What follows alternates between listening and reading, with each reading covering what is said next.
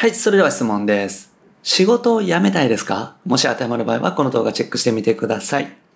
自分の心を解き放て。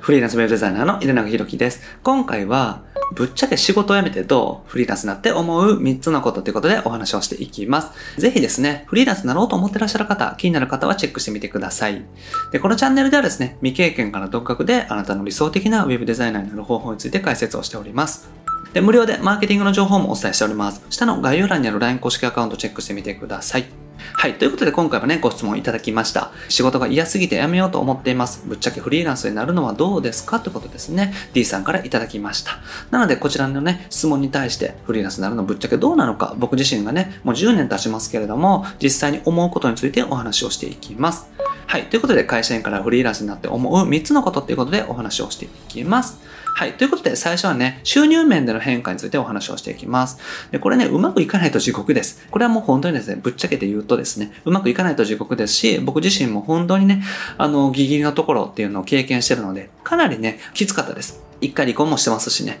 だからなかなかね、きつかったっていうのがあります。だからここはですね、もう覚悟の上でやった方がいいですね。で、うまくいかない場合は、フリーランスを続けながら、例えばアルバイトをするとかですね、そういった形で収入をきちんと得ていく方法も考えないといけないというふうに思いますね。で、ただ一方でびっくりするぐらい収入になることもあります。自分自身がやっててですね、すごくうまくいったりとかしますし、やっぱり年収1000万、2000万って稼げる可能性もありますし、そういう方もたくさんいるっていうことですよね。だから、自分自身がね、理想的な生活があって、サラリーマンでは無理っていう方はですね、やっぱりフリーランスになるしかないんじゃないかなと僕自身は思いますね。で、意外とね、安定します。これはですね、一定ではないんですよね。毎月25万円の収入になるみたいな形で、会社員みたいな形にはならないんですけれども、ただ安定はするんですね。だから、大体ちょっとこれ多少のブレはあるんですよ。例えば25万円だとして、平均25万円ぐらいにはなってくるってことですよね。大体上下5万円ずつ。例えば30万円の月月もあったら、50万円の月もあったら、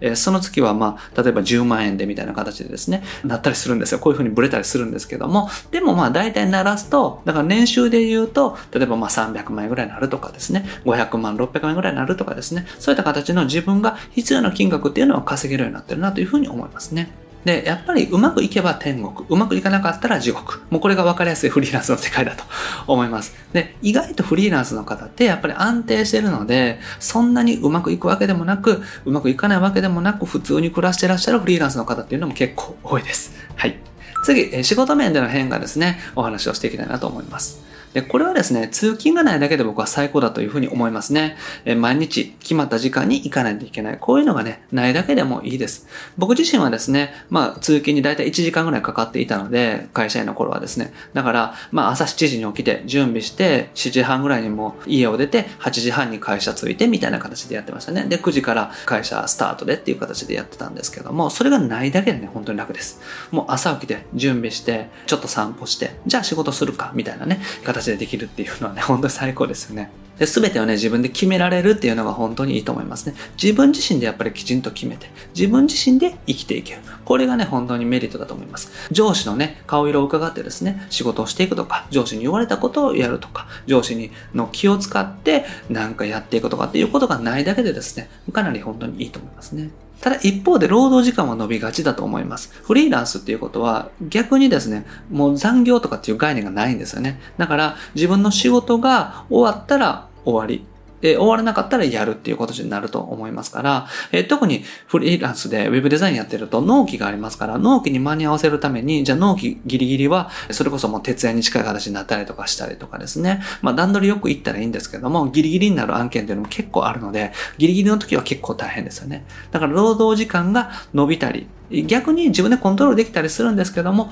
コントロールできなくって、納期ギリギリで一生懸命やるみたいなところもあると思いますね。で、のんびりしてるとね、売り上げが下がってくるっていうのはね、よくあるんですね。だから、安定している時っていうのが一番要注意で、そういう時に次の行動、次の売り上げを立てるための行動っていうのをやっていかないと、売り上げっていうのはだんだん下がってきます。だから基本的に何か始めた時って、こう売り上げが上がっていって下がっていってっていうね、こういう波になってるんですよね。なので、この売り上げが上がっている段階で次のサービスを組み合わせていって、下がっていくのををカバーしていく、こういう売り上げをね、作っていけるかどうかっていうの結構重要になってきますから、ずーっとこう続くっていうのは、まあ、まずないので、だから常にこう変化があるっていうのをね、意識しておかないといけないなというふうに思いますね。はい。で、三つ目がですね、精神的な変化ですね。まあ、ここが一番大きかったんじゃないかなと思いますね。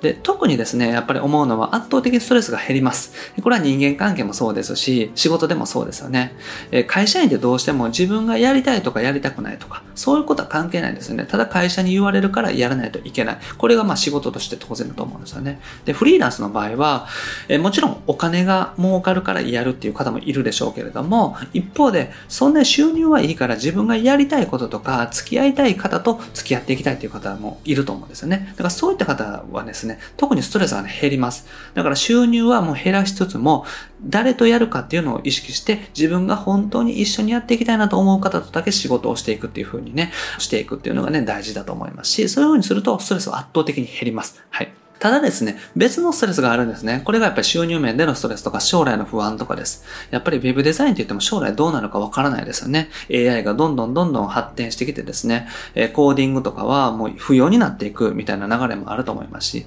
デザインもですね、誰もが簡単にできるような時代っていうのはもうね、来ているなというふうに思いますよね。じゃあ僕らがどういうふうにしていくのかっていうのは将来わかりませんし、これからどういうふうなね、発展の仕方するのかっていうのはわからないので、そういうね、ちょっと未来の不安っていうのはあるかなと思いますね。で、自分自身をね、磨き続ける必要があるなというふうに思います。自分自身がしっかりと、やっぱり技術をつけていかないと、周りのね、すごい人に負けてしまうとか、新しい技術に追いつけていけなかったりとかね、するっていうのがあると思います。だから、自分自身を常に磨き続けていく必要があるなっていうふうに思いますし、まあ、それがいい意味でも変化だと思いますね。会社員の頃だと僕自身の場合は、そんなに向上心もなくてですね、まあ、向上心があると言っても、会社の中で頑張っていこうみたいな形で思っていたので、だから会社で言われたことをやる程度だったんですですけども、今はもちろん、あの、仕事をしながらですけれども、常に勉強してですね、本であったりとか、あとは教材とか、あとセミナーとかですね、セミナーとかも結構高額なのを受けたりとか、コンサルティングも高額なのを受けたりとかして、常に自己投資して、だから余ったお金はもう常に自己投資して、自分のね、ために使うっていう風にやってたので、自分のレベルアップのためにですね。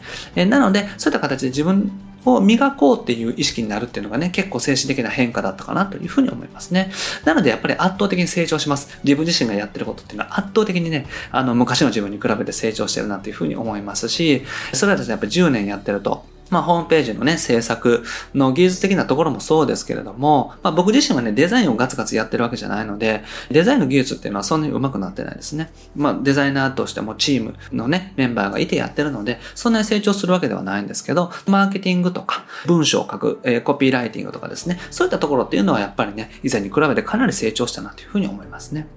で、一番大きいのがですね、やっぱり自分の人生を生きている実感があるってことですね。ここが一番大きいと思います。自分自身が決めて自分の思った通りにやっていく。っていうことですね。それに対しての責任はちゃんと自分で取る覚悟がある。そういった感じで自分で人生を決めて生きているっていうね、そういう実感があるんですね。そこがやっぱり会社員とフリーランスの大きな差だと思いますから、自分の人生を生きている実感がね、ある。ここがですね、フリーランスになってよかったなと思うところだということですね。はい。ということで、まとめです。稼げなかったらね、ただの地獄です。本当に地獄見ますから、ここはね、覚悟しておかないといけないってことですね。で、すべて自分で決められるという、本当に自由があります。もちろん自分で責任を負わないといけないですけれども、その前提で自分で決めたことができるっていうのはね、本当に幸せなことですよね。で、ストレスは減るんですけども増えます。これは新しいストレスが増えてくるってことですね。収入が得られるのか、将来への不安とかっていうところが、やっぱりストレスになるってことですね。で、ただですね、やっぱりトータルで言えるのは自分の人生を生きている実感が持てるっていうところですね。ここが大きいと思います。自分で決めて、